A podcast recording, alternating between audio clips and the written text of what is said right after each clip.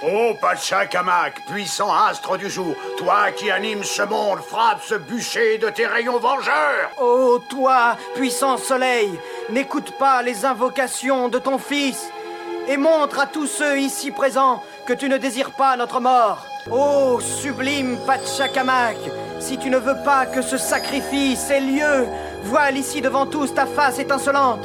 Pauvre petit, il a perdu la raison. Mille millions de mille sabords, que se passe-t-il Grâce, étranger, je t'en supplie, fais que le soleil luise à nouveau et je t'accorderai ce que tu voudras. Ô soleil, puissant astre du jour, je t'en conjure, sois clément, aie pitié de tes fils et que ta lumière réapparaisse. Par Pachacamac, le soleil lui obéit. Vite qu'on le délivre à l'instant Bonjour, aujourd'hui on parle anguille japonaise, militaire fou, Apocalypse Now et transition de Star Wars. Vous êtes dans l'épisode 5 et on est...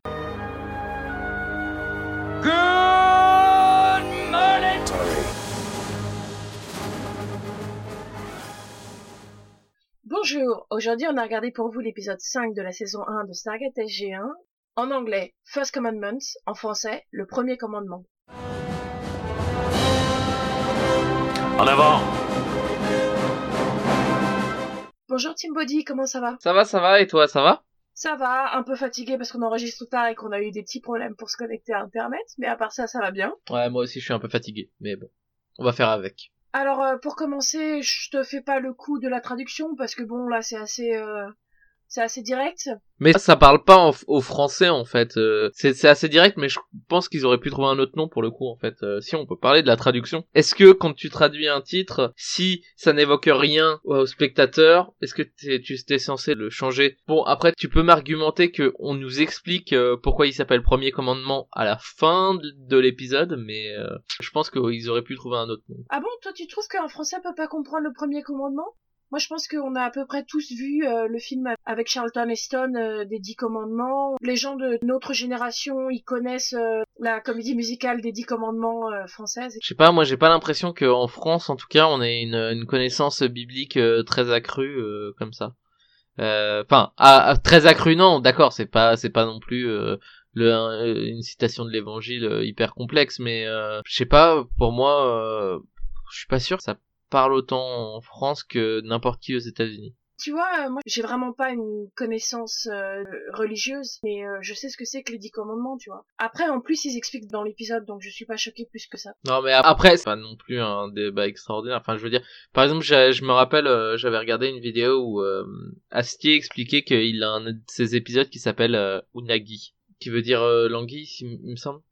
C'est ça, c'est le japonais pour l'anguille, ou en tout cas c'est une anguille. Je sais pas si c'est une anguille spéciale japonaise ou si c'est le japonais pour anguille. J'ai vu la vidéo, mais vas-y, raconte. Il expliquait que euh, les Italiens, au moment de traduire la série, euh, voulaient changer le nom parce que euh, aucun Italien n'allait comprendre ce que voulait dire euh, Unagi. Et Astier a dit oui, mais les Français ne comprennent pas plus, mais c'est un choix artistique et j'ai voulu appeler ça Unagi, donc vous appelez ça Unagi, même si vous comprenez pas. Oui, après, pour le coup, enfin, je suis plutôt d'accord avec toi. Après, euh, le truc de Unagi, c'est que de toute façon, il, il avait pas l'intention que les gens comprennent ce titre, et ça avait un sens pour lui. Après, pour d'autres titres, moi, ça me gêne pas qu'on traduise différemment parce que ça veut rien dire aux gens. Mais pour le coup, je pense que vu de toute façon, c'est expliqué dans l'épisode, c'est pas vraiment un problème le titre en soi-même. Oui, oui. Bon, alors vite fait, la technique. Donc comme j'ai dit, le titre en anglais, c'est First Commandment, en français, le premier commandement. La réalisation est de Denis Berry, qui avait déjà fait le deuxième épisode de cette série, et dont c'est le dernier épisode. J'ai une question. Oui. Est-ce que Denis Berry est, est un cousin d'Ali Berry ou euh, ou de Richard Berry peut-être? Je pense qu'il est plus probablement de Richard Berry que de Ali Berry. Fier de mon jeu de mots, totalement fier. Oui, non mais j'étais en train de me dire que si je faisais assez de pauses, il y avait moyen de le couper. Non. Le scénario est de Robert C. Cooper, c'est son premier épisode, mais c'est pas le dernier, vu que il va faire plein d'épisodes de SG1, il va même finir par devenir showrunner de la série euh, dans les dernières saisons, et il va même euh, co-créer Stargate Atlantis et Stargate Universe. Donc c'est un des gros coupables quoi, en fait. Qu'est-ce que t'es en train de me dire, c'est que c'est pas un, un homme bien. quand même lui qui a créé les Tok'ra, il me semble, et c'est lui qui a créé les Asgard, donc je peux pas lui en vouloir trop, tu vois, non plus. Ok, ok, ça passe, on lui pardonne. Et donc cet épisode a été diffusé pour la première fois le 8 août 1997. Alors le synopsis, tu te sens nous faire un petit résumé? Euh, bah oui. SG1 arrive sur une planète euh, ayant pour euh, peuplade euh, une civilisation troglodyte. Euh, cette civilisation troglodyte a pris a pris pour pour déité un, un colonel d'une équipe de, de, enfin de, le colonel de l'équipe de SG9 qui est un ex au sergent Carter. J'ai un bug sur le sergent parce que je sais qu'après elle devient lieutenant puis lieutenant-colonel. Alors euh, là, tout ce que tu as dit au niveau des, des grades sont faux parce que Hanson n'est pas colonel, il est capitaine. Et Carter est capitaine et elle devient plus tard major. Ah oui, c'est ça. Ah, c'est qui qui devient lieutenant-colonel alors Je suis choquée parce que pour moi, euh, c'est évident que Carter elle est capitaine quoi. T'es, t'es sûr qu'elle devient pas lieutenant-colonel à un moment? Elle devient d'abord major et après dans la saison 8 il me semble, elle devient lieutenant-colonel. Et après dans l'univers étendu de Stargate, j'avais lu quelque part qu'elle devenait même générale. Je crois qu'elle devient amiral même. Enfin, elle a un vaisseau dans... Oui, et tu sais comment ça Dans Atlantis, du coup je... Euh, le Hammond, je crois. Ah oui, mais en fait, euh, quand SG1 s'est fini, elle a fait une saison où elle était la générale de Atlantis. Et c'est dans Stargate Universe qu'elle est aux commandes du, du général Hammond. Mais bon, euh, tu nous fais le petit synopsis? Bah, Je l'ai déjà dit. T'as fini? Ah oui, tu n'as pas de mémoire. Non mais euh, en fait, euh, t'as tellement de difficultés à faire des synopsis que j'écoutais plus. Et du coup, euh... bah du coup, et du coup pour finir, euh, mais mais du coup, SG1 va devoir bouter le, le colonel, non, le colonel Hanson, c'est ça, du coup? Capitaine. Hors de, le capitaine Hanson, en dehors de la planète. Alors il est capitaine parce que je me suis dit en regardant ça que dans un épisode plus tard où Carter est major, c'est-à-dire qu'elle est au-dessus du capitaine, elle ne peut pas être chef de SG1 parce qu'elle n'est pas assez gradée. Et que là, il est capitaine et il est chef de sa propre équipe. Du coup, ça m'avait choqué. Mais le synopsis sur Stargate Wiki, donc je suis pas forcément fan, mais bon, je me suis décidé à rester tout le temps sur le même site. SG1 est en mission pour récupérer SG9, qui a été déclaré perdu au combat sur Avnil, P3X513. L'équipe découvre vite que le leader de SG9, capitaine Jonas Hanson, se fait passer pour un dieu face aux habitants de la planète, qui le protègent volontairement. Les habitants croient que Jonas est leur dieu et SG1 doit interférer et arrêter Jonas avant qu'il ne soit trop tard. Bon, du coup, maintenant qu'on a le synopsis, euh, rapidement, qu'est-ce que t'as pensé de cet épisode? Bah, j'ai plutôt apprécié cet épisode. Euh, je le trouve pas euh, c'est pas forcément le meilleur épisode de la série, même euh, pour l'instant c'est peut-être même pas le meilleur épisode qu'on ait vu, je pense. Mais euh, mais je trouve que c'est un épisode plutôt agréable parce que il y, a ce côté un peu routinier comme ça qui revient, euh, enfin qui, commence à voilà à arriver. C'est bon, maintenant on est lancé, on va dans l'épisode où j'ai un arrive sur une planète, ils vont résoudre un problème et on passe à un autre épisode, j'ai un arrive sur une planète et on résout le problème. Et au final c'est assez j'aime bien moi ça me ça me procure un, bon feeling euh, comme ça. Ce qui est beaucoup moins le cas maintenant dans les séries, même. Euh, enfin, généralement maintenant dans les séries, on, on inscrit plus la trame narrative euh, de la saison dans chaque épisode, alors que dans Stargate, en fait, c'est chaque épisode une petite histoire et puis le fil rouge, il est développé, mais euh, à certains moments dans la saison, pas pas dans tous les épisodes. C'est vrai que justement, c'est un truc auquel je pensais quand je préparais euh, le podcast en général, c'est que quand je regarde par exemple, euh, pour pas le nommer Games of Thrones, je suis incapable presque de dire tiens c'est dans tel épisode ou c'est dans tel épisode en fait.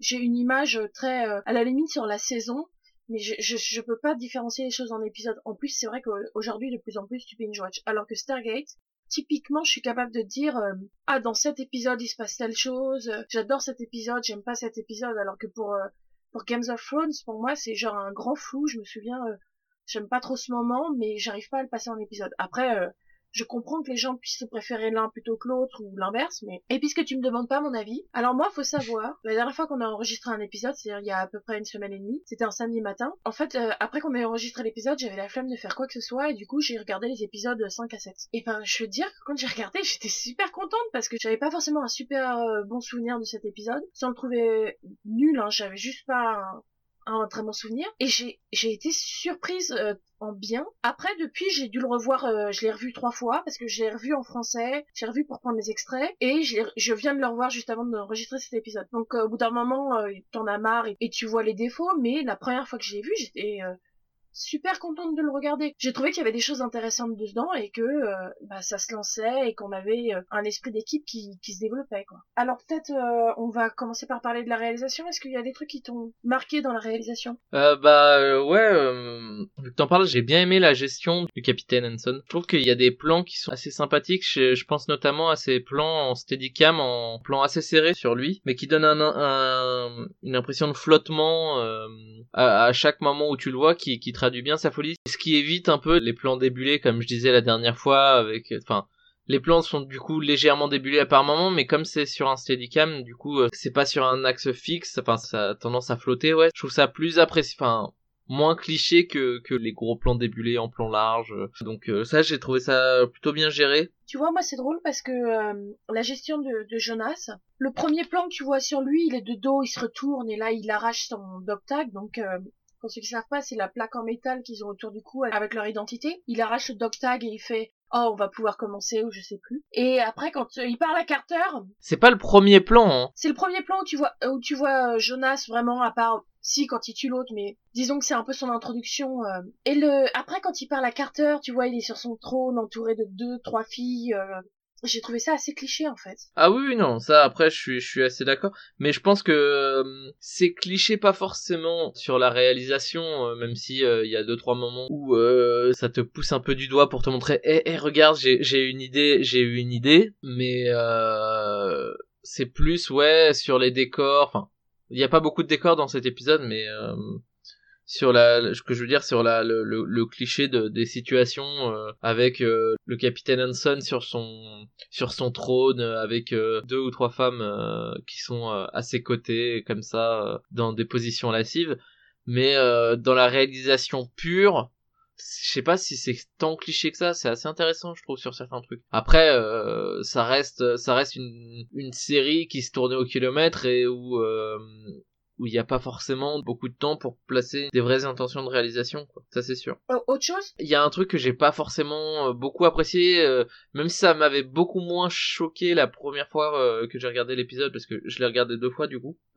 c'est ces, ces plans sur le soleil en fait. À chaque fois qu'on change de de, de lieu, il y a un plan où on voit le ciel depuis le sol. Du coup, on voit ce soleil euh, au milieu de l'écran et je trouve que c'est assez euh, assez et assez lourd en fait. Ça euh, ça donne enfin c'est assez facile, je trouve enfin au bout d'un moment, c'est assez relou. J'avais pas remarqué les premières fois que j'ai vu et là j'ai regardé juste avant comme je disais et effectivement quand ils arrivent sur la planète après la première scène où ils sont sur la planète, ça va sur le soleil, ça tourne pour pouvoir couper à nouveau sur le soleil et tourner et après, deux secondes plus tard, ils refont la même chose. Ça m'a pas choqué la première fois, mais quand j'ai revu la deuxième fois, j'ai trouvé que c'était du niveau des transitions balayées de Star Wars.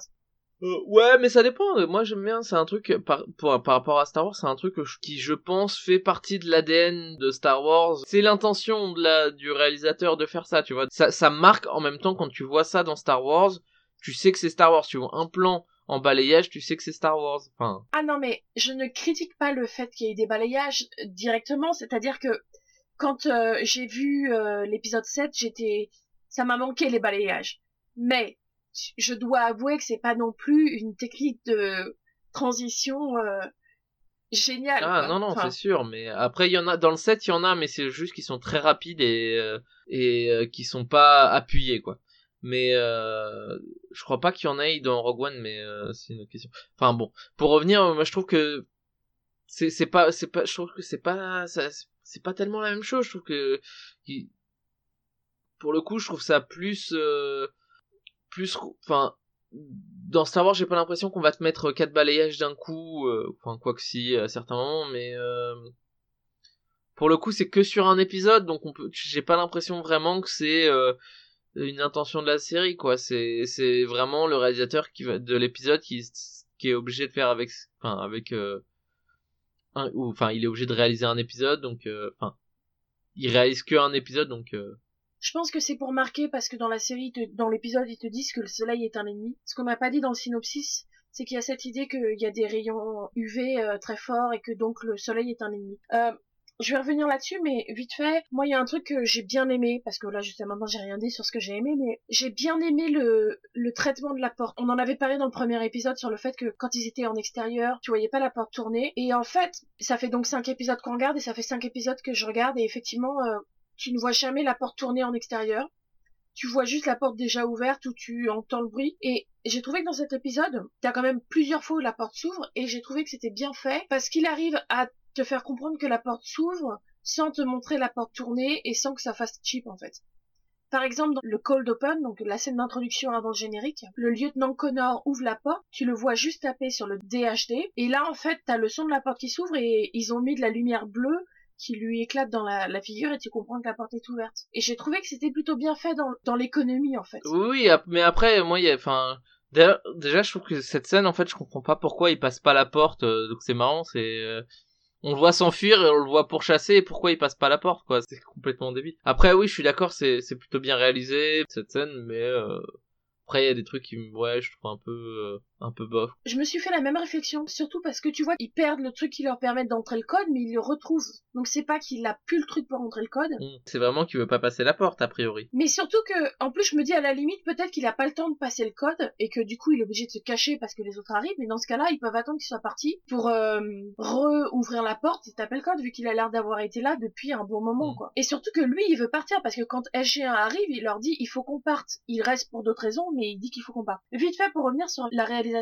il y a un truc tout bête, mais la première fois où tu vois Jamal, donc SG1 essaye de parler à un membre des gens qui vivent sur la planète pour le convaincre que ce n'est pas un dieu, et donc ils suivent quelqu'un qui sort de l'endroit où est tout le monde et qui va à une rivière, ce qui leur permet d'aller le voir quand il est tout seul. Et il y a juste ce plan, donc, donc cette personne s'appelle Jamal, et t'as ce plan sur lui qui est en train de boire à la rivière, et la colorimétrie est pas du tout la même. C'est beaucoup plus sombre, c'est beaucoup plus gris. J'ai l'impression qu'ils ont tourné ça, ou alors il y avait d'énormes nuages, ou alors c'était juste avant qu'il fasse nuit. Ils avaient plus le temps de le tourner, et du coup ils, ils ont tourné ça vite fait avant qu'il fasse nuit. Euh, je pense pas, parce que je pense que pour le coup il y a des filtres, alors c'est peut-être un oubli, ou alors euh, c'est peut-être pour te montrer qu'ils sont dans la forêt pour... Euh, genre euh, pour faire une différence de couleur entre entre la carrière où ils sont en train de miner et, la forêt où il y a les arbres qui cachent non, justement parce que le plan d'après, ça recoupe sur Carter qui est avec Hanson, et après ça revient sur euh, les trois hommes de SG1 qui parlent à Jamal,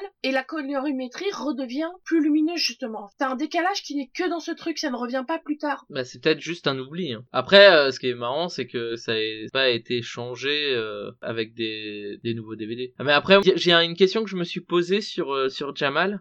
Est-ce que c'est lui qui se fait péter la gueule par le par l'autre soldat de SG9 du coup? Parce qu'à un moment, euh, du coup, celui où euh, où Carter va péter la gueule aux soldats. Eh ben, c'est ce que j'ai cru comprendre en fait. Parce que j'étais pas sûr parce qu'on te pousse pas du doigt. Est-ce que je peux revenir deux secondes sur la colorimétrie ouais. Euh, Pour finir sur la colorimétrie, il y a un truc qui m'a fait rire, c'est que à la fin, l'une des choses qui se passe dans cet épisode, c'est que ils sont donc sur une planète où il y a des UV trop forts, et du coup, en fait, Hanson veut utiliser une machine Goa'uld pour tourner le ciel orange, et en fait, c'est un filtre de soleil qui va tourner le ciel orange et qui va euh, filtrer les UV. Et donc à la fin, SG1 arrive à, allumer la, machine et euh, tout le monde va bien et le ciel est orange. Et en fait, t'as donc un filtre orange sur l'image et tu vois que c'est un filtre parce que la porte qui devrait être bleue indépendamment du ciel est orange. Oui, c'est pas faux. Alors c'est peut-être euh, pour dire oui c'est une réflexion du ciel, mais quand il fait nuit, la porte elle est bleue quand même, elle est tout le temps bleue. Et là elle devient bien orange, donc tu vois qu'ils sont pas posé la question de enlever le filtre juste sur la porte. Bah surtout qu'en plus le, pour le coup voilà, les vaguelettes euh, en post-prod, donc euh, ça aurait pas. Après, peut-être qu'ils ont fait, ils ont fait les deux, peut-être que ça, ça clashait trop au niveau de l'image, même si c'était plus raccord. Des fois, ça arrive. Peut-être que du beau bleu sur du orange, c'était moche. Moi, il y a, y a plusieurs trucs qui m'ont fait un peu, un, peu marrer euh, dans l'épisode. C'est pour passer totalement à autre chose, c'est toujours le comportement déjà de Carter dans un premier temps et le comportement de Daniel j'ai l'impression qu'ils qu'ils arrivent pas trop à gérer Daniel. Ils ont pas de truc à faire à Daniel, du coup ils s'en servent un peu comme d'un sidekick euh, qui va faire euh, deux trois blagues. Comme euh, à un moment il fait une blague sur, enfin qui, rappelle le film en fait. C'est un, c'est une, c'est une blague qui fait écho au film. C'est la blague sur le poulet. Ça tombe bien. Donc j'ai pris cet extrait parce que j'allais te demander est-ce que tu te trouves, est-ce que ça ne te rappelle pas un peu? On dirait du poulet, délicieux. Dirait du...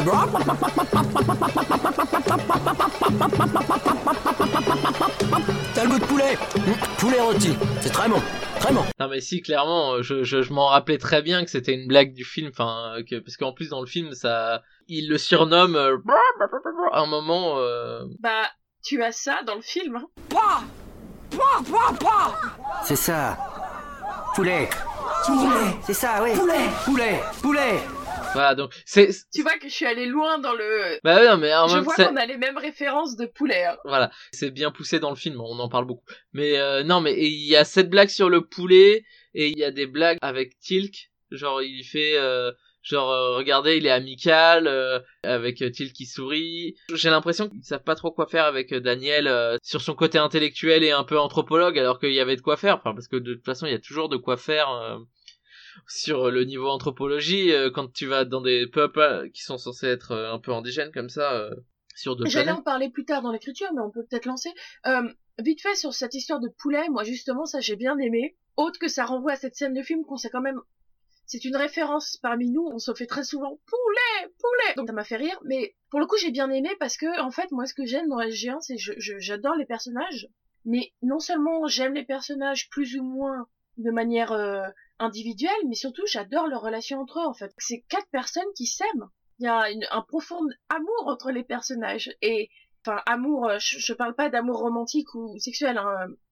et en fait j'aime bien euh, ces scènes dans le début de la saison qui commencent à te montrer qu'il y a des liens un peu d'amitié toi qui rigolent qui font des blagues entre eux en fait Mais euh, ouais, voilà. Après, euh, je trouve, je trouve que ça aurait été plus intéressant. Enfin, il y avait des trucs sur lesquels ils auraient pu jouer avec Daniel, euh, sur la, la gestion des dieux et des gens qui, se- qui se prennent pour des dieux. Enfin, ils auraient pu parler de ça. Ils auraient pu euh, parler du mode de vie troglodyte. Je sais pas. euh, Enfin, Daniel, il avait, il avait de, de l'anthropologie porn à, à nous sortir là. Il l'a pas fait. Enfin, je trouve ça un peu ce dommage. qui est un peu bizarre euh, en parlant de ça c'est que à un moment il a cette phrase quand ils sont en train d'observer il dit que ça lui rappelle euh, l'histoire d'Abraham et ça justement j'ai trouvé que c'était super forcé comme histoire parce que l'histoire d'Abraham pour ceux qui ne savent pas parce que tu me dis que les Français ne connaissent pas la Bible Euh, Dieu demande à Abraham de sacrifier son fils pour lui prouver qu'il est croyant. Abraham monte sur la montagne pour sacrifier son fils, et au dernier moment, Dieu le retient et lui dit euh, non, ne le tue pas, c'était un test. Et je vois pas du tout le rapport avec euh, avec cette histoire à part de euh, tiens, on va parler de religion dans cet épisode, donc on fait des Des références bibliques. on fait des références à la religion. Et j'ai trouvé que c'était forcé alors qu'il y avait plein d'autres choses à dire. Le fait que les gens les prennent pour des dieux à chaque fois, ça revient souvent. Il y avait moyen de de faire quelque chose là-dessus. Je suis d'accord. Et euh, donc, ce que, ce que je te disais, euh, enfin, si tu veux qu'on passe à autre chose, sauf si t'as autre chose à dire. Euh, non, tu parlais de, de blagues, il fait des blagues. Et justement, dans la réalisation, ce que je voulais dire, c'est que le réalisateur, volontairement ou involontairement, mais je trouve que à un ou deux moments, la réalisation aide la blague, ou en tout cas fait des blagues là où il y en aurait pas. Et je trouve que la réalisation plus Michael Chunks, euh, Michael Chung, je pense que c'est un super bon acteur, et il me rappelle un peu euh, l'actrice qui joue euh, Uhura dans Star Trek.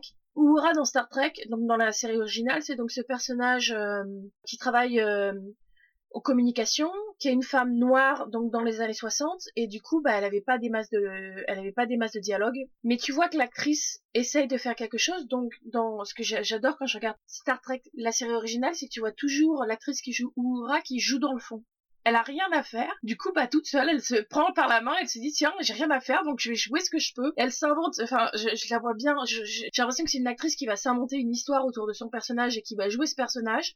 Elle se contente pas d'attendre ses lignes de dialogue, parce que, bah, elle en a pas. Et en fait, Michael Chunks, il me fait un peu penser à ça parce que il a des lignes de dialogue et il les joue d'une manière qui vont mettre, qui vont rendre les lignes plus intéressantes. Alors c'est peut-être le réalisateur aussi qui lui a demandé de faire des trucs, mais ça, euh, Michael Chunks plus le réalisateur plus euh, les lignes de dialogue, c'était super intéressant. Par exemple, à un moment, il discute avec Sam et ça donne ça.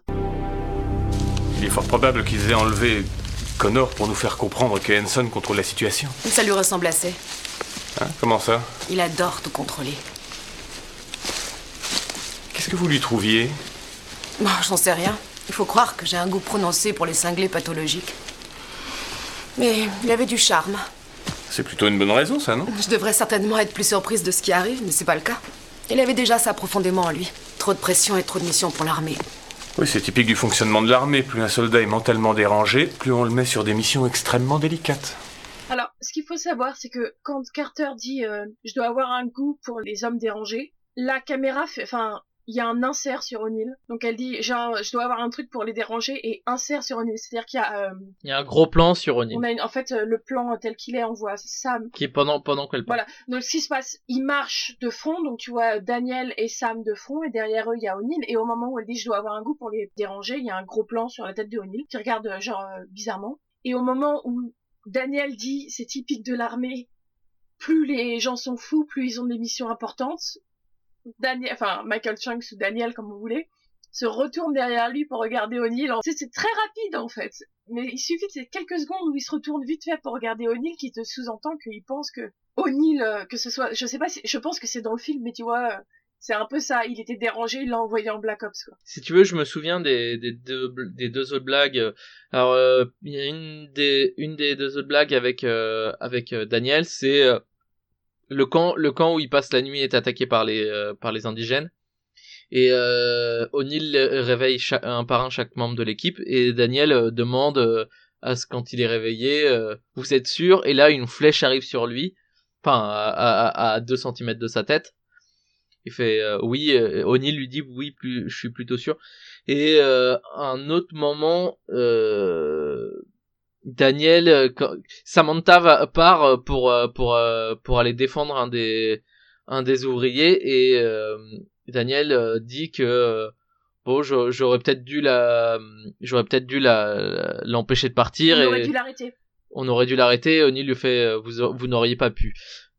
Euh, pas O'Neill, pardon. Et, et Non, Tilk, pas O'Neill, c'est Tilk Tilk. lui dit on n'aurait pas pu. Enfin, tu, vous n'aurez pas pu. J'ai bien aimé ce moment entre Tilk et Daniel. Oui, mais c'est pas. je- Déjà parce qu'ils font aucune tentative pour arrêter Carter et il est là genre on aurait dû l'arrêter en mode j'y crois pas du tout et Tilk lui fait euh, on n'aurait pas pu et il est là ouais bon c'est bon j'ai une excuse pour donner à O'Neill quand il reviendra. Du coup moi ça me choque pas les blagues de Daniel en fait. C'est un peu le, le personnage euh, Non, mais oui, oui, non, mais après, euh, je sais que, enfin, je, je comprends, je comprends que que t'as bien ce truc, mais euh, mais je trouve que euh, Tilk et, Daniel dans cet épisode ne font que des blagues et je trouve que c'est dommage. Ils auraient vraiment pu avoir une euh, un personnage plus développé euh, alors qu'ils sont euh, vraiment là en tant que sidekick qui va faire la blague en en arrière-plan pour rythmer un peu le truc. Après, ils sont quatre et je pense que la série marche beaucoup en. ils font des épisodes avec les quatre, mais généralement il y en a toujours un qui est plus important que les autres en fait. Oui, oui. Et euh, O'Neill est toujours plus ou moins important, mais je pense que chaque épisode ils ont un personnage qui est un peu plus important que les autres, sauf s'ils ont des épisodes, par exemple les épisodes de fin de saison. Ils ont tendance à essayer d'avoir un équilibrage, mais je pense que c'est un peu une politique de la série de euh, dans ce- cet épisode on va développer un peu plus ce personnage, ou- voilà. Hmm. Je trouve que c'est un peu trop maladroit, moi. Après, je comprends ce que tu dis parce que c'est vrai que quand tu y réfléchis, c'est un personnage qui vient de se faire enlever sa femme, euh, je sais pas combien de semaines plus tôt, mais bon, euh, tu dirais pas ça comme ça. euh. Donc oui, je vois ce que tu veux dire. Après, je trouve que le personnage de Carter, est, est- qui est pourtant là le personnage euh, à peu près principal de Et l'épisode, mal géré aussi. Hein. est pas non plus très bien écrit. Bah, moi, déjà, il y a un truc qui m'a, qui me, qui, qui- que je trouve aberrant, c'est que, genre, c'est une soldat, c'est, c'est genre, parce qu'elle obéit à aucun ordre qu'on lui donne dans l'épisode. Et ah, tiens, ça me, ça me fait penser, il y a d'ailleurs cet extrait qui... Euh, je l'ai mis en anglais parce que ça passe pas en français. No, sir. No, sir? Does it say Colonel anywhere on my uniform? Alors déjà, pour commencer, c'est un peu le moment... euh, C'est mal traduit. J'ai pas écouté la VF, donc je peux pas te dire. En fait, en français, il dit juste euh, quand euh, il demande à Carter de retourner à la base et qu'elle dit non parce que je suis la personne qui le connaît le mieux, et qu'après euh, le lieutenant Connor lui dit que s'il reste, eh ben lui aussi va rester. Donc les deux refusent de partir. Il dit ça et en français, il dit un truc du genre euh, vous n'avez aucune notion de la hiérarchie. Mais j'ai passé cet, cet extrait parce que Does it say Colonel on, on my uniform C'est un truc qui va revenir plusieurs fois dans la série. Mm. Donc euh, je l'ai gardé de côté. Non mais j'ai trouvé ça vraiment euh, un peu idiot que Carter, euh, ouais, euh, genre à chaque fois qu'on lui donne des ordres, bah elle le fait pas et euh, genre il lui dit de rentrer à la base, elle le fait pas et il lui dit euh, on n'intervient pas, je pars cinq minutes euh, pour observer de plus près, euh, vous restez là. Qu'est-ce qu'elle fait? Elle y va et euh, je crois qu'il y a un autre moment où, où il lui donne un ordre et qu'elle le fait pas, je, je suis pas sûr. Enfin, je trouve que la gestion du fait que ça soit des militaires est un peu euh, genre euh, bon bah c'est pas grave. hein. Je trouve que Carter dans cet épisode est mal écrit de manière générale parce que euh, Hanson lui dit euh, Ah oui, et il y a aussi quand elle le pointe avec l'arme. euh, Enfin, elle est censée avoir fait des missions euh, elle est censée avoir fait la guerre du Golfe, même si c'était que dans l'aviation. Donc j'imagine qu'elle est, elle est prête à se servir d'une arme. Et je trouve que c'est ultra facile. En fait, c'est juste pour avoir euh, le, moment ultra cliché où, euh, tu sais, on te, on te parle et on dit vas-y, tire-moi dessus, tire-moi dessus, j'en ai rien à faire. Et bah elle, elle le fait pas parce que euh, elle a un petit cœur et que c'est pas bien de tuer alors qu'on te montre très clairement que pendant l'attaque ils ont tué des indigènes parce que euh, il y a un moment il y a un plan où tu vois euh, clairement qu'il y a un mec qui est à terre et vu qu'ils ont tiré ouais bah le mec est mort. En plus ce moment malgré toute ma sympathie pour Amanda Tapping qui joue Carter j'avoue que il est pas forcément très bien joué mais deux petits points. Premièrement il y a une différence entre tirer dans le noir sur des gens que tu ne vois pas pour te défendre et tirer à bout portant à quelqu'un qui te regarde en face et que tu connais très bien à qui tu étais fiancé. Mais oui sauf que c'est censé être un mec qui est devenu totalement maboule et elle le sait. Enfin, elle est, je pense qu'elle est entraînée à gérer des cas, euh, des cas difficiles et c'est une militaire. Non mais t'es entraînée à tuer l'ennemi peut-être. C'est différent de tuer quelqu'un auquel euh, t'as été fiancé, même si tu sais qu'il est devenu fou, tu vois. Cependant, je suis d'accord avec toi qu'elle est très mal écrite. Déjà pour commencer, elle obéit à aucun ordre. Il y a ce côté genre euh, encore une fois, elle est mise en relation avec l'homme parce que à un moment, elle lui dit, en fait, tu voulais que je vienne uniquement pour que je répare ton artefact, pas parce que euh, tu voulais de moi. Et ça fait vraiment genre la fille qui, euh, non mais je l'ai quitté, mais je veux quand même qu'il m'aime. Et puis t'as le côté où euh, Hanson lui dit que elle aime bien euh, soigner les gens, s'occuper des gens, et que lui c'est la seule personne qu'elle a pas su soigner. Et je trouve ça vachement cliché comme description d'une femme. C'est une femme, donc tout de suite c'est la meuf qui essaie de modifier les hommes, genre elle sort avec quelqu'un en espérant le, rendre meilleur. En vrai, je te dirais que moi je trouve ça euh, tout simplement vachement cliché quand on parle de relations sentimentales. Hein. Parce que le cliché euh, de la personne qui ne vit ses relations que dans le côté euh, je vais soigner l'autre personne, c'est hyper cliché comme traitement. Quoi. Encore plus chez les femmes, oui, t'as raison, mais c'est cliché tout pour. Et là, j'ai du mal avec ce personnage. C'est vraiment un personnage que j'adore, mais dans ses premiers épisodes, j'ai vraiment du mal. Et j'en avais entendu parler avant, mais j'ai lu une interview de l'un des co-créateurs de la série qui était showrunner euh, sur les trois premières saisons, et il expliquait qu'au début, ils ont voulu forcer le trait euh, féministe, ouais, je suis une femme, mais je peux le faire quand même, et que en fait, c'est Amanda Tapping qui a pas arrêté de leur dire, non mais écrivez-moi comme si vous écriviez un homme, et à la fin, je suis juste une femme. Et le fait que moi, je suis, enfin, ma personnalité de femme va ressortir naturellement, vous avez pas besoin de l'écrire. Écrivez un personnage normal, en fait.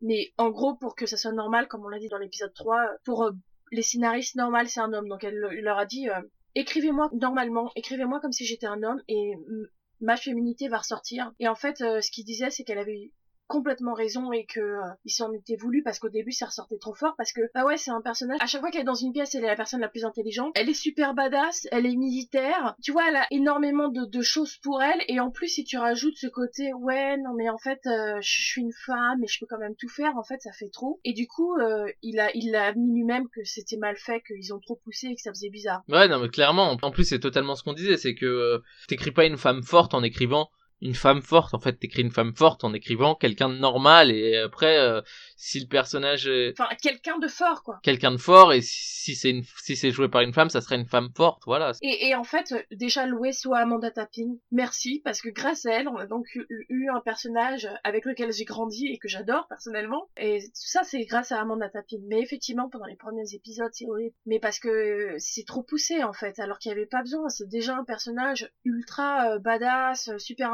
intelligente euh, elle a tout pour elle, tu vois, elle a pas besoin de pousser sur là-dessus. Et du coup, là, cet épisode, c'est un peu la partie où j'ai du mal, quoi, parce que euh, sa relation avec l'homme, j'en ai rien à foutre, en fait. Ouais, ouais, je suis assez d'accord. Et d'ailleurs, c'est ce que je te disais dans l'épisode 2, euh, il me semble, c'est que euh, Tilk, O'Neill et Daniel, ils ont tous un élément de leur passé qui les marque. On le sait pas tous tout de suite, mais O'Neill, tu sais que son fils est mort et qu'il a divorcé. Tilk c'est un ancien esclave? Voilà, Tilk c'est un ancien esclave qui s'est libéré de son dieu? En plus, t'apprends plus tard qu'il a une famille. Ça va pas le marquer tant que ça, mais c'est quand même quelque chose qui reste. Surtout son fils. Spoiler alert. Et puis Daniel, il est à la recherche de sa famille. Non seulement ils se sont fait enlever, mais ils se sont fait prendre par des Goa'uld. Alors que Carter, en fait, au travers des dix saisons, elle a rien d'avant la série. Hmm qui va la marquer. Tout ce qui va la marquer plus tard, ça sera des choses qui vont arriver dans la série. Ça la marque, mais pour un épisode. Genre là, c'est son ex. Euh. Non, non. Par exemple, Cassandra, ça va être quelque chose qui va euh, revenir dans les saisons et qui va la marquer, tu vois. Ça va pas être un truc qui va revenir à chaque fois, mais le fait que le fils de O'Neill il est mort, c'est pas non plus un truc qui revient à chaque fois. Mais Cassandra, son histoire avec les Tok'ra, je veux pas trop spoiler pour les gens qui n'ont pas vu la série et qui décident de faire ça avec nous, mais tout ça, en fait, c'est des choses qui la marquent, qui vont revenir plus tard. Mais c'est des choses qui se passent dans la série. Le fait qu'elle ait été euh, fiancée à Hanson et qu'elle s'est séparée de lui parce qu'elle le trouvait euh, trop dans le contrôle et trop bizarre. Elle te le dit là, mais c'est tout, tu le reverras jamais, et dans la suite tu peux enlever cet épisode, ça ne te manque pas. Il n'y est jamais fait référence, et t'as l'impression qu'en fait elle a été célibataire toute sa vie presque. Mm. Il y a rien du passé qui la marque en fait.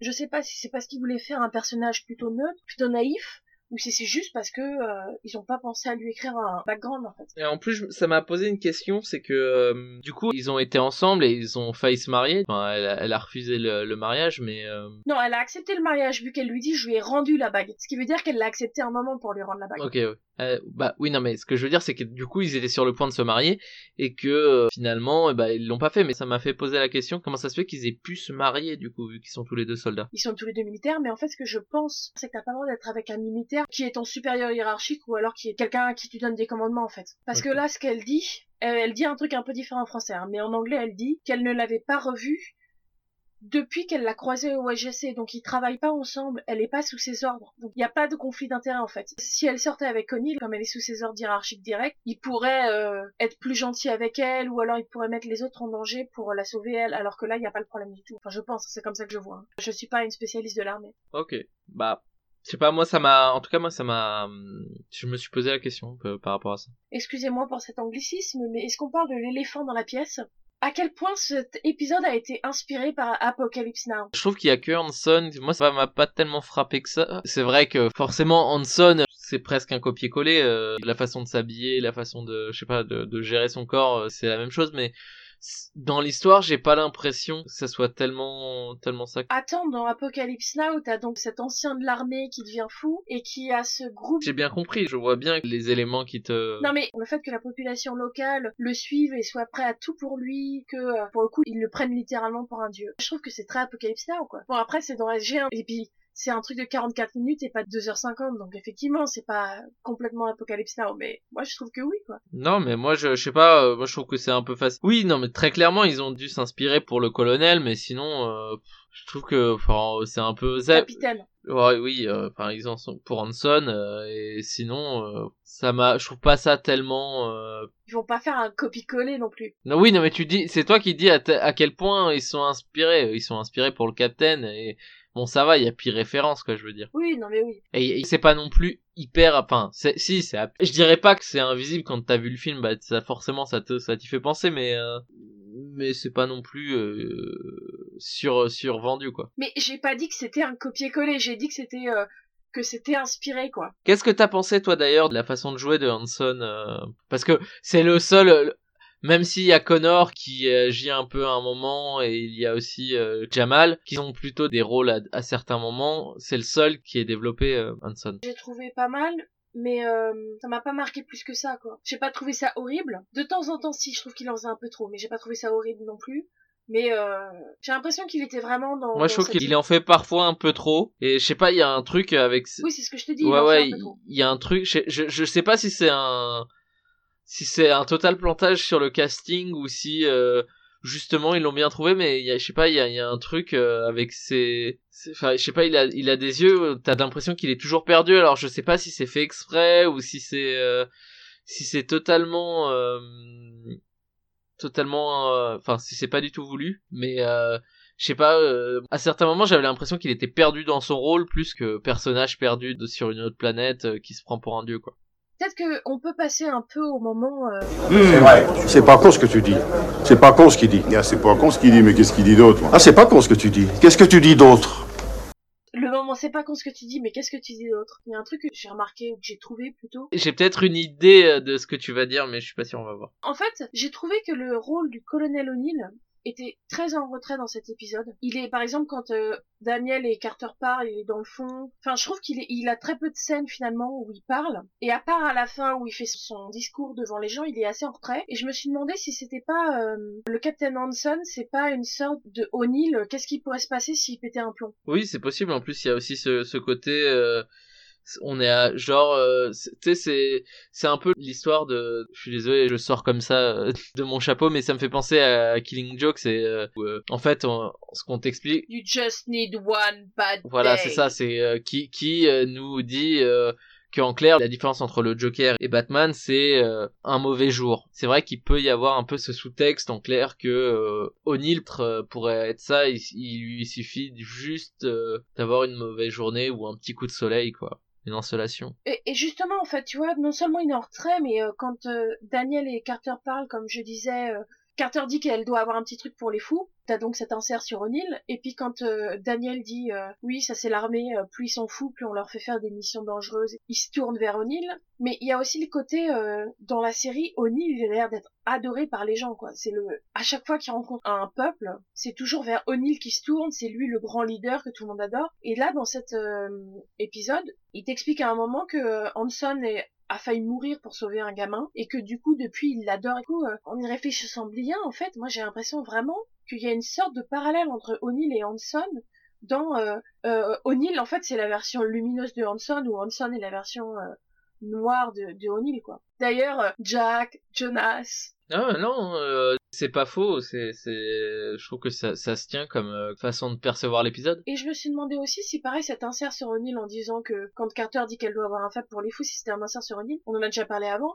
Je ne sais pas si c'est juste pour euh, mettre son visage dans une scène, si, c'est vraiment pour montrer que il est fou, pour faire ce parallèle, ou tout simplement parce que euh, il voulait avoir ce love interest entre les deux et que c'était une manière de te sous-entendre, potentiel love interest. D'ailleurs, euh, pour revenir sur le côté euh, Abraham, religieux, Bible, etc., il s'appelle quand même Jonas, ils sont allés lui chercher un nom sorti de la Bible. Pour ceux qui ne savent pas, Jonas, c'est un personnage de la Bible qui a défié Dieu et qui s'est enfui et qui s'est fait manger par une baleine, c'est un peu compliqué, mais c'est l'histoire de la baleine et de Jonas. Mais oui, donc Jonas, c'est quand même l'ex de Carter, et euh, tu vois, t'as vraiment ce, lien, quoi, et je sais pas si c'est aussi une, manière de dire, euh, elle est attirée par Jonas de la même manière qu'elle va être attirée par O'Neill. Ouais, en fait, je pensais que t'allais, je pensais pas du tout que t'allais, t'allais parler de ça euh, quand t'as dit, c'est pas faux, mais qu'est-ce que tu dis d'autre Je pensais que t'allais parler de la fin parce que à la fin de l'épisode, du coup, euh, le ciel est devenu orange et euh, Jamal euh, leur demande euh, si le monde est grand et eux leur disent euh, oui, il est en clair, ils lui disent qu'il est immense. Mais en fait, ce qui me fait marrer, c'est que euh, le bouclier, il ne couvre que genre une vallée quoi.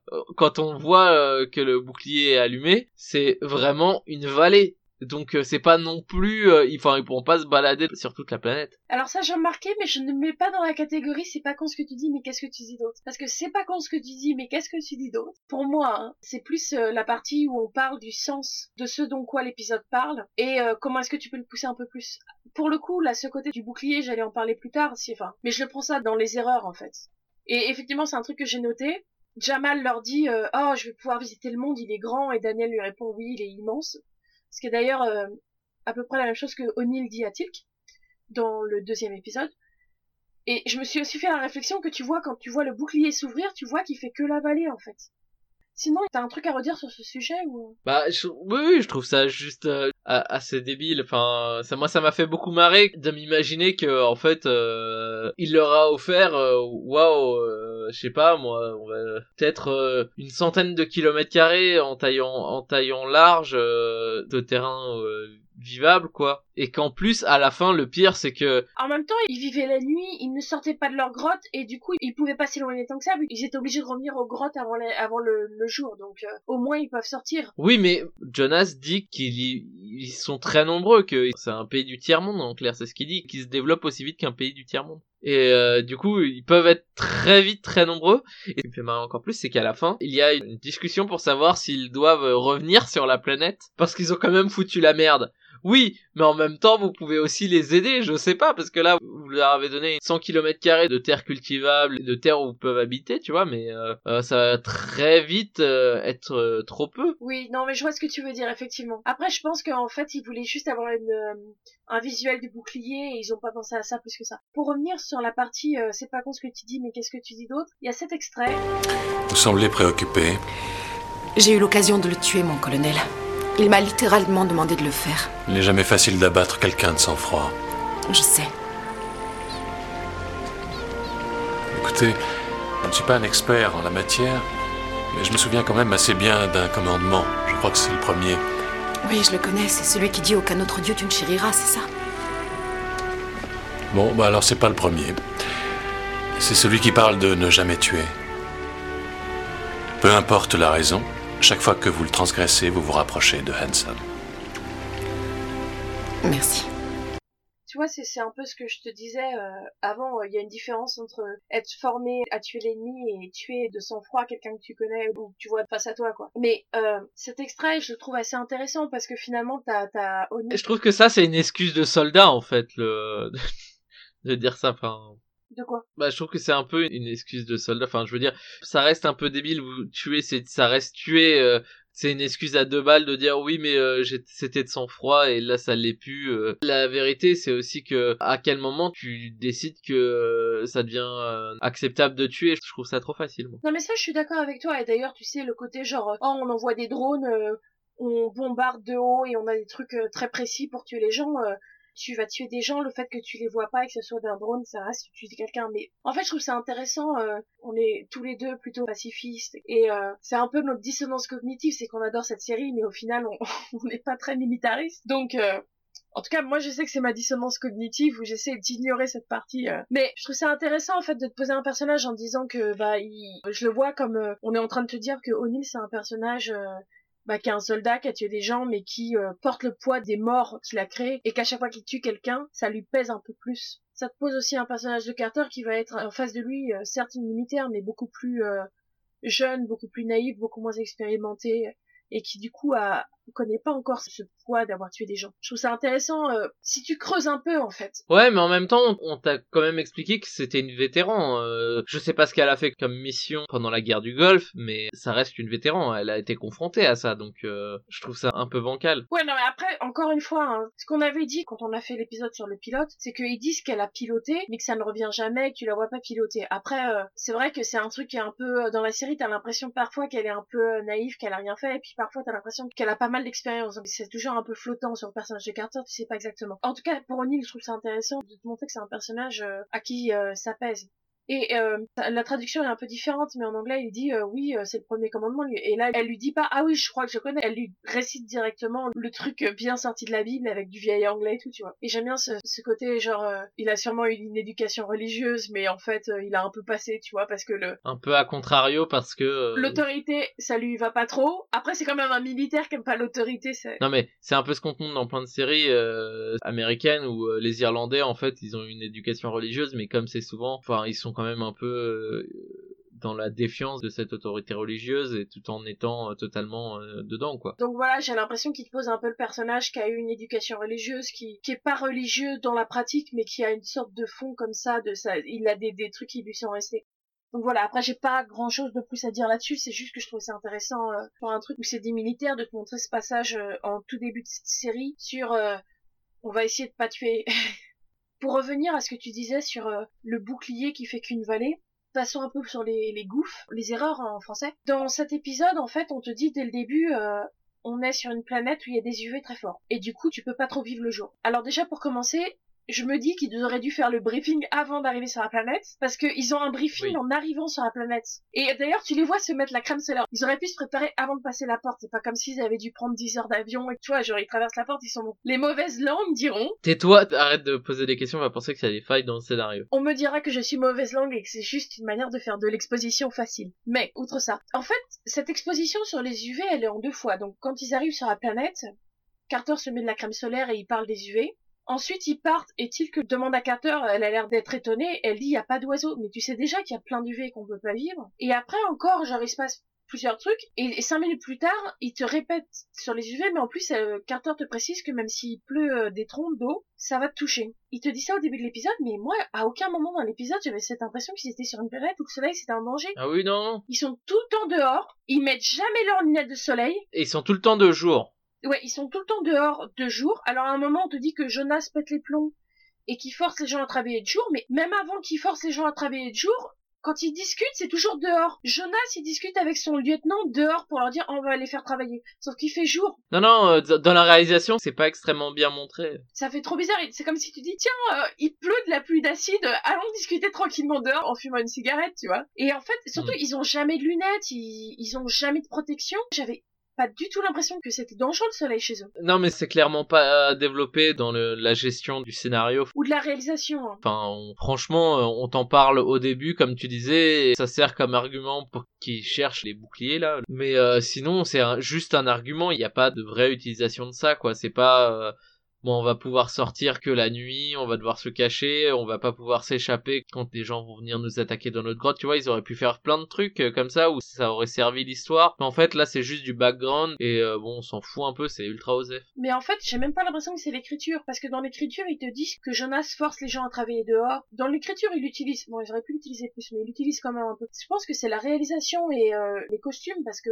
ne serait-ce qu'ils auraient mis des lunettes tout le long, mais là, ils ont jamais leurs lunettes. Bah, Et, et, euh, si les UV ils sont tellement forts qu'ils traversent la pluie, ils vont être aveugles les gens. hein. Pas que les lunettes, hein, parce que Tilk il a pas de casquette. Ouais. Enfin, je veux dire, euh, au bout d'un moment, si tu annonces un, truc, faut, tu faut le développer, quoi. Enfin, faut rester euh, dans ta problématique. En fait, j'y ai repensé et euh, comme j'ai dit, ils font, ils te disent au début qu'il y a des UV et après Carter précise ça. J'espère que vous avez des protections solaires. Ça va On est à couvert. La sonde autonome a indiqué que même les gros nuages ne suffiraient pas à nous protéger. Il peut pleuvoir, nous serons toujours brûlés. Donc ça, c'est bien euh, 5 10 minutes après qu'on t'ait déjà dit qu'il y avait un problème d'UV. Et euh, bon, je sais pas si t'as remarqué, mais dans l'épisode, euh, il pleut en fait.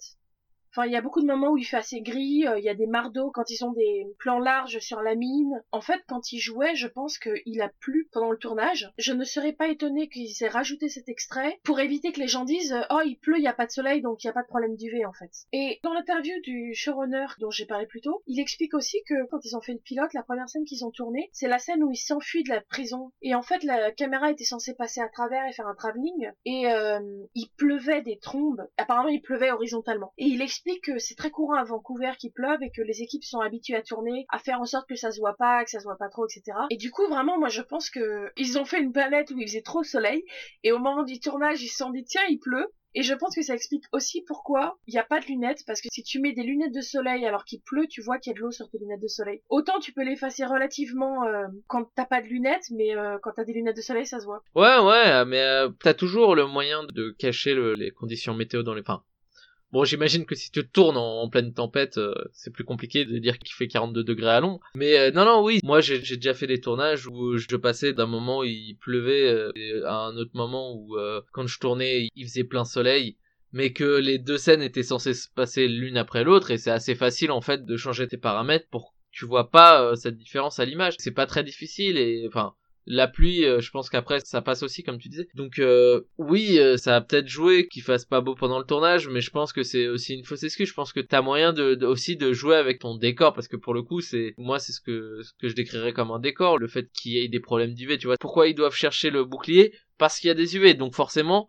Euh, ça devrait jouer sur à d'autres moments de ton scénario et tu devrais pas avoir que des scènes en extérieur, tu devrais avoir plus de scènes en intérieur et devait y avoir un problème de survie à cause de ça et non il y a pas et ça reste évoqué à un moment et après on s'en fout ça change pas la réalisation du tout quoi à part pour euh, des, des plans un peu moches quoi Je suis d'accord. Quand j'ai vu cet épisode, je me suis dit, euh, tu sens pas du tout l'impression d'urgence à remettre le bouclier. T'as pas du tout l'impression que c'est un milieu hostile. Quoi. Ils sont tout le temps dehors, ils ont pas de lunettes de soleil, ils sont, ils sont cool, ils ont pas l'air d'être brûlés. Ils passent deux jours dehors, ils sont pas bronzés du tout, tu vois. On te montre Hanson euh, qui est un peu brûlé du visage, mais SG1, ils sont pas du tout bronzés. Est-ce que tu as d'autres euh, trucs à dire? Tout à l'heure je parlais des blagues de Daniel mais euh, il y a une blague qui m'a fait énormément rire pendant l'épisode, c'est quand Jamal fait des compliments à la façon de dessiner de Tilk, alors que Tilk dessine Ah oui très sommairement. C'est même pas niveau bonhomme bâton, c'est genre très très moche. Et Jamal lui dit euh, Oh, vous dessinez très bien. Et Tilk sort un, un merci sincère et ça m'a, j'ai- vraiment beaucoup aimé ce moment. Ça m'a fait vraiment beaucoup rire. Ça m'a fait rire, mais je me suis demandé si, en fait, j'avais l'impression que c'était une référence à quelque chose d'autre, ou alors que c'est juste qu'il pouvait vraiment pas dessiner, et que euh, ça m'a fait rire, hein, mais j'ai trouvé ça sorti de nulle part. Non, parce que tu t'en fous. Si c'est l'acteur qui sait pas dessiner, euh, tu découpes ta scène et tu montres pas que c'est lui qui a dessiné. C'est pas très grave, mais euh, non, non, je pense que c'est juste la blague qui était dans le scénario. Ça, j'en doute très peu.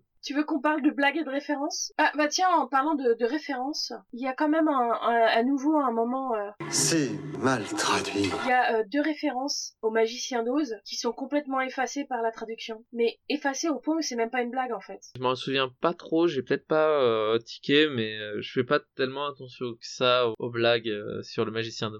enfin aux références sur le magicien. de... Quand euh, il parle avec Connor et que Carter et Connor refusent de partir, euh, O'Neill dit en anglais We have to see the wizard, c'est-à-dire on part voir le magicien, ce qui a été traduit par euh, je crois qu'on n'a pas trop le choix, ce qui est même pas une blague en fait. Et euh, Hanson dit j'espère que vous avez pris de la crème solaire et donc là ils partent et euh, juste avant que la scène se finisse, O'Neill dit euh, to Oz. C'est-à-dire, euh, on part vers Oz. Quoi. Et ils ont traduit ça par euh, on va prendre un bain de soleil. Oui, oui. euh, Effectivement. Mais euh, après, je pense que soit c'est des questions de labial, soit c'est des questions de rythme ou de blague, parce que je sais que c'est quelque chose qui est pas forcément dans les références. Enfin, les références sur le magicien d'Oz en France, euh, on l'a déjà dit dans un des épisodes précédents, c'est que le magicien d'Oz, ça avait maintenant plus, mais euh, parce qu'il y a eu un autre film, parce que voilà, mais c'est pas quelque chose qui est inscrit dans l'imaginaire collectif. J'ai l'impression en France. Moi, j'allais te demander si euh, le sourire de Tilk, euh, c'était une référence à Terminator 2, mais à la limite... euh, Est-ce que t'as remarqué le moment où Tilk, il arrive pas à faire démarrer Windows?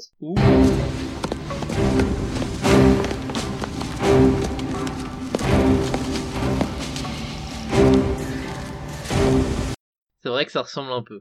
Ça a pas l'air de faire rire plus que ça. Non, mais c'est vrai que ça ressemble un peu. Il y a un moment où je trouve que la musique est assez mal euh, gérée. C'est, euh, je crois que c'est dans la première séquence, euh, il y, a, y a de la musique, il y a, le, le, le thème de SG1 et il y a un thème plus genre musique ambiance indigène, tu vois. Les deux sont genre en même temps et, et je trouve que ça marche pas tellement. Enfin, ça, ça fait un peu Cafarnaum.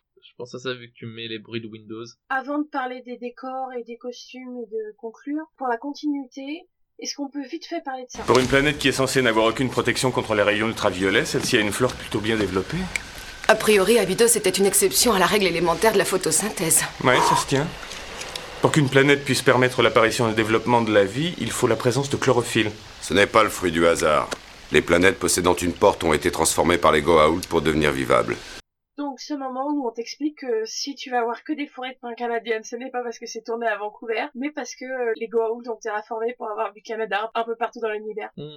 Oui, mais après, je me posais aussi la question par rapport aux, aux habitants. hein. C'est que, certes, euh, il y a cette part de terraformation, mais euh, au bout d'un moment, la faune et la flore euh, réagissent à leur environnement, et s'ils sont pas adaptés, bah ils cannent. Et euh, je trouve que, en fait, pour le coup, ils, genre, ils sont toujours pas adaptés en 2000 ans. je- Mais en même temps, il disait que jusque-là, ils avaient le bouclier Goa'uld qui les protégeait. hein. Il y a moins Ouais. d'une génération. Mais enfin, même même avec un bouclier, ils étaient pas tout le temps sur le bouclier, j'imagine. Enfin, si c'était de la main d'œuvre ou euh, si. J'en sais rien, euh, ils te décrivent pas ça plus que ça. Après, euh, effectivement, c'est vrai que c'est quand même un truc qui va revenir souvent, c'est qu'ils ont pas l'air très adaptés à leur environnement. Les gens, ils sont... De toute façon, hein, ils, sont, ils sont, pour la plupart, censés être descendants d'Égyptiens et tout. Ils sont à peu près tous blancs. Oui, ça m'a fait d'ailleurs bien marrer, c'est les, les costumes très euh, ambiance africaine, euh, Afrique subsaharienne, enfin sur des gens qui sont euh, vraiment très pâles quoi. Alors surtout que le mec a un gros casque en terre cuite là et euh,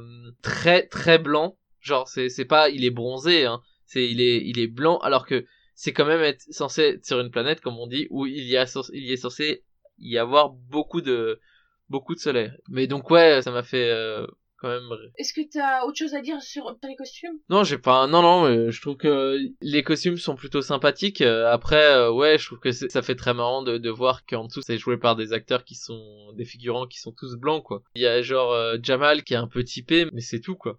Genre parce que c'est le seul qui parle en même temps. Tu me diras, mais euh, euh, sinon les costumes sont plutôt bien faits. euh.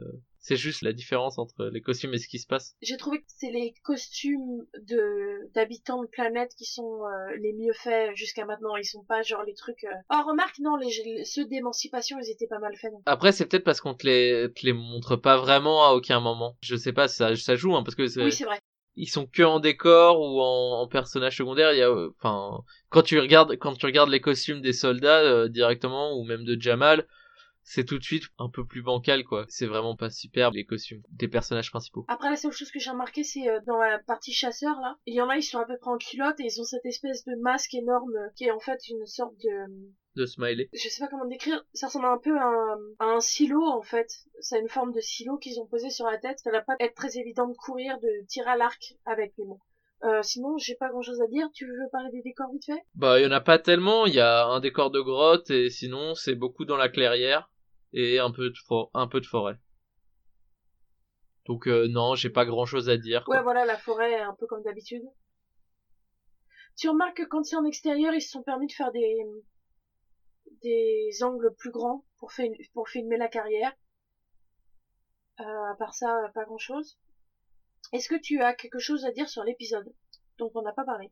Euh, non, non, je trouve qu'on a, on a pas mal parlé euh, pour le coup de l'épisode là. euh, Je trouve qu'il y a des bonnes problématiques dans l'épisode, mais en même temps, euh, c'est pas tout le temps très développé, mais on sent bien que ça rentre dans un rythme journalier là et que euh, si ça va être la mission de la semaine de SG1, que c'est fait pour le grand public et, que ça devient euh, un peu ce, rituel familial, je trouve. J'aime bien le fait qu'ils se posent un peu de questions. J'aime bien le fait qu'on te dise que euh, bah ouais ils sont dans des conditions difficiles et puis aussi ils sont face à des peuples qui leur disent qu'ils sont des dieux donc il y a possibilité qu'ils pètent un plomb. Encore une fois j'aime bien que l'équipe commence à marcher ensemble et que les blagues euh, marchent sur euh, leurs relations et, en fait j'aime beaucoup l'humour de SG1 parce que c'est pas de l'humour qui se moquent les uns des autres, ils se font des blagues les uns aux autres ou alors c'est leur manière dont ils réagissent qui fait la blague. Par exemple, euh, Friends, genre euh, quand ils font des blagues dans Friends, ils se moquent des autres Friends, alors que là c'est pas du tout le cas et je trouve ça plutôt pas mal. J'aime bien l'idée qu'ils essayent de se poser des questions et que ça lance l'équipe et j'ai juste hâte que le personnage de Carter devienne enfin le personnage de Carter et que j'ai pas à faire ma féministe à chaque épisode euh, qui vous embête en disant que euh, elle est super mal écrite. Euh, petit rituel habituel, euh, à quelqu'un qui n'a jamais vu la série, est-ce que tu lui recommandes? L'épisode, euh, oui, moi je trouve que cet épisode euh, c'est vraiment vraiment un épisode sympathique euh, à découvrir euh, comme ça. euh. Après, ouais, non, si si, ouais, c'est un épisode sympathique, donc ouais, je le recommande. euh, ça passe très bien dans, comme je disais, dans le rythme d'un binge watching ou même euh, d'une découverte de série quoi. Ouais, donc à quelqu'un qui a déjà vu la série il y a longtemps, tu lui Oui, parce que c'est un, c'est pas un épisode qui m'avait tellement marqué que ça euh, dans mon souvenir. Donc euh, oui, je le recommande parce que ju- justement comme ça marque pas, t'as toujours ce truc d'être un peu surpris par ce qui se passe parce que tu t'en souviens pas parce que c'est pas un de tes épisodes qui sont vraiment marquants. Donc ouais, ouais, c'est, je le recommande. Même si vous l'avez, avez déjà tout vu la série et que vous avez juste envie de vous regarder un épisode euh, au hasard comme ça, bah ouais, l'épisode 5 est et c'est sympathique parce que justement vous si, si vous ça, vous apportera un truc euh, un, une redécouverte de cet épisode parce que vous en souviendrez pas forcément. Enfin moi c'est ce que c'est ce que j'ai eu quoi. C'est je m'en souvenais pas des masses et, euh, du coup euh, voilà j'ai redécouvert l'épisode Alors euh, moi vite fait, si vous avez pas vu la série, je pense que c'est mon préféré jusque là, donc euh, je recommande. Après si vous avez pas le temps, vous pouvez rater cet épisode, vous aurez rien raté parce qu'il y a rien qui va revenir plus tard. Mais euh, ça permet de bien euh, connaître les personnages, de, lancer la, dynamique. Les gens qui l'ont revu, euh, je dirais pareil que toi Team Body, si vous l'avez pas vu depuis longtemps, c'est un épisode moi j'avais un souvenir euh, sans dire que c'était mauvais, j'avais un souvenir où j'avais pas plus que ça envie de le voir et quand j'ai revu j'étais contente. Après faites pas comme je viens de faire et de le voir trois quatre fois. Il y a un moment où vous trouverez pas qu'il est si génial. Donc ouais ouais voilà un bon petit épisode euh, qui essaye de se poser des questions sans pour autant euh, aller trop dans les questions genre de viol qu'ils ont pas le temps de développer et qui sont un peu euh, limites au niveau de traitement. Et donc ouais euh, j'approuve cet épisode. Euh, donc ouais ouais regardez. Bah, Team Body, avant qu'on se quitte, où est-ce qu'on peut te retrouver et est-ce que tu as une recommandation de, science-fiction à nous faire? Vous pouvez me retrouver sur Twitter à @tikerm t y k i r m. Et sinon euh, ma recommandation pour cette semaine ça sera euh, le château des étoiles qui est une, une BD de c'est du franco-belge c'est une BD de, de Alex Alice qui est une BD steampunk en fait qui se passe euh, dans des années 1850 un peu euh, rêvée, très euh, vernienne, où un enfant part à la recherche de sa mère qui était une, une hétérologue qui est donc une scientifique qui étudie l'éther, l'éther étant l'espace dans le bouquin. Et euh, cet enfant du coup va essayer d'aller dans l'espace et euh, à la recherche de sa mère. Et c'est une BD qui est, super jolie, c'est franchement magnifique. J'ai l'impression que c'est peint à l'aquarelle et c'est des, dessins, mais vous regardez ça, euh, ça vous, explose les rétines tellement c'est joli. On, voit genre il y a les détails sur les, les, les vaisseaux et sur les, euh, même sur les personnages, les, mais surtout sur les vaisseaux, les armures, les vêtements c'est c'est juste magnifique. Et euh, voilà je vous, je vous le conseille c'est c'est franchement franchement très bien. C'est édité chez Rue de Sèvres. Et euh, pour l'instant il y a deux volumes. Mais euh, sachant qu'il y a une suite qui est prévue et même une suite qui est en cours de, de parution mais en parution dans un format qui est par chapitre et qui sort en, en format de la taille d'un journal, euh, d'un vieux journal et c'est il y a des dépêches dedans et c'est enfin des t'as des articles dedans qui parlent justement du monde et ça ça ça enrichit l'expérience. J'aime beaucoup le concept. Je sais que je crois que c'est Rutef fait ça sur plusieurs BD. Je crois qu'ils ont fait ça sur euh, Infinity 8 et euh, ils font ça et du coup ils ont fait ça avant sur le Château des Étoiles. Et je trouve que c'est c'est une très bonne idée. C'est c'est un peu ce qui se passe dans le monde des comics, mais là du coup c'est en France et c'est c'est édité en dans ce format-là en France avant d'être édité en format relié. Et euh, même ils ont fait des, des formats reliés très grands, enfin qui sont plus grands que le format normal et euh, qui font profiter encore plus de ça. Donc je vous le conseille que ça soit en, en format à l'épisode au chapitre ou en format relié. Pour l'instant, si vous voulez lire en, lire en format relié, pour l'instant il y a que deux livres qui sont sortis et euh, ça continue. Il y aura au moins quatre livres. Euh, après, je pense que ça pour, enfin si ça marche, ça pourra continuer beaucoup plus loin parce que il y a vraiment, euh, il y a vraiment matière. Euh, c'est vraiment un monde qui est, qui est assez sympa à explorer et qui change. Enfin, même si on commence à être habitué aux univers un peu steampunk, un peu vernien comme ça, c'est dans la, dans la culture mainstream, ça reste pas quelque chose qui est beaucoup développé, donc ça peut être toujours sympathique de découvrir le steampunk par une BD qui est ma foi super jolie et super bien foutue. Et toi, euh, Naya Fitikit, euh, c'est quoi ta reco? Et où on peut te trouver? Alors moi, vous pouvez me retrouver sur le Twitter at Red Leprechaun, Red R3D et euh, L-E-P-R-E-C-H-A-U-N. J'ai l'impression de, de jouer à déchiffrer des lettres. Et puis vous pouvez me retrouver sur euh, Sens Critique à Naya Fikit. Ah d'ailleurs, vous pouvez aussi me retrouver sur Sens Critique aussi. Euh, Team Body, T-H-Y-M-B-O-D-Y. Et ma recommandation du jour, j'avais pris des notes mais je retrouve plus donc je m'excuse si je me trompe dans les notes. Comme l'un des sujets de cet épisode euh, dont on a finalement très peu parlé, euh, c'est euh, la religion, les faux dieux, je vais vous parler d'une trilogie de livres de science-fiction française qui parlent de religion, mais surtout des déviances de la religion et des déviances du dogme quand le dogme devient plus important que, que la religion et efface le message.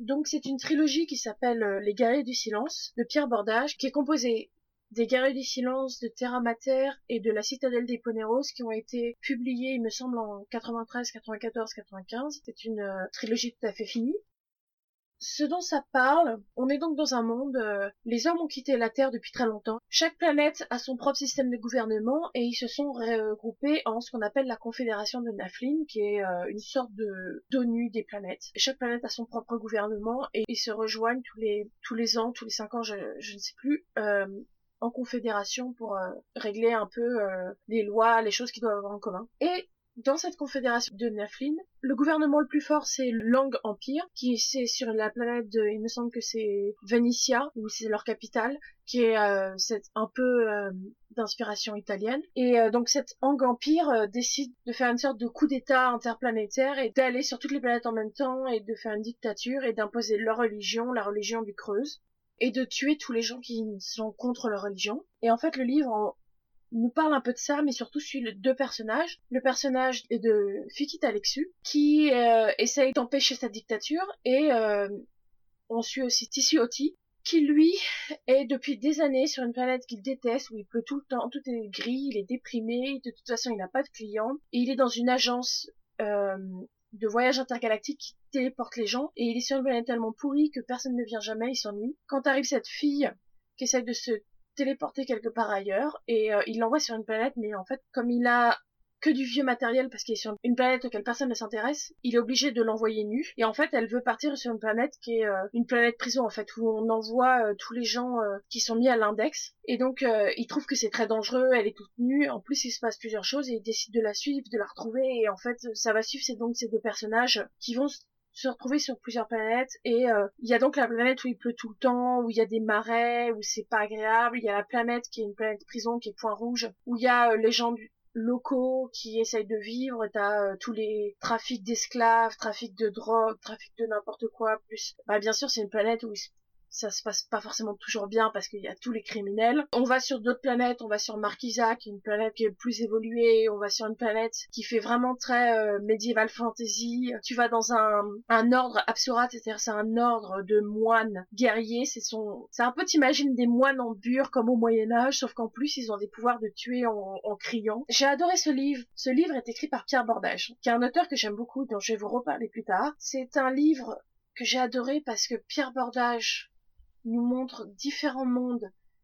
Il arrive à nous dépeindre des mondes tous différents et c'est pas un copier-coller, tu vois. C'est pas comme dans Stargate où euh, c'est tous la même forêt de pin. Tous les mondes sont super différents et tu comprends pourquoi ils sont différents. Ils ont tous leur propre culture, leur propre univers. Et comme en fait il va de monde en monde, ça te permet, il y a des moments t'es sur une planète euh, super avancée, qui est une sorte de, t'imagines euh, ce qu'auraient donné euh, les Italiens de la Renaissance, mais dans le futur. T'as des planètes, euh, t'as l'impression d'être sur Tatooine dans Star Wars. C'est ce côté un peu, euh, t'as tous les les contrebandiers, les marchands d'esclaves. T'es sur une planète où si tout d'un coup il fait bon, c'est naturel. T'as... Donc t'as tous ces mondes, mais en même temps ça parle de le premier livre parle de la, mise en place de la dictature. Le livre 2 et 3 se passent plusieurs années plus tard. La dictature a été mise en, en place. Et dans le deuxième et troisième livre, on a de nouveaux personnages. L'histoire, si vous aimez Star Wars, si vous aimez les trucs euh, qui se passent dans un monde étendu, c'est génial. Ça parle de religion, mais en fait, c'est pas critique de la religion en soi-même, c'est critique du dogme et des déviances de la religion et de ce qui se passe quand on essaye d'imposer euh, sa religion et d'avoir une religion, euh, bah typiquement l'inquisition espagnole, la religion catholique euh, de, des hautes heures de l'inquisition. Il y a des histoires de magie, de technologie, enfin c'est assez dur à raconter, mais euh, si vous aimez la science-fiction à la Star Wars, c'est-à-dire euh, le côté magique et en même temps science-fiction et technologie, je pense que vous allez aimer. Après, c'est trois livres qui sont plutôt épais, mais je pense qu'on peut lire que le premier s'il faut. C'est pas une fin absolue, mais c'est un peu comme le premier tome de Star Wars en fait. On peut aller plus loin, mais on peut s'arrêter au premier livre, donc lisez le premier livre et si vous aimez, continuez. Bon, je pense que ça fait assez longtemps qu'on parle et que Team Body est fatigué, donc on va se laisser là. Salut Au revoir Bye Bye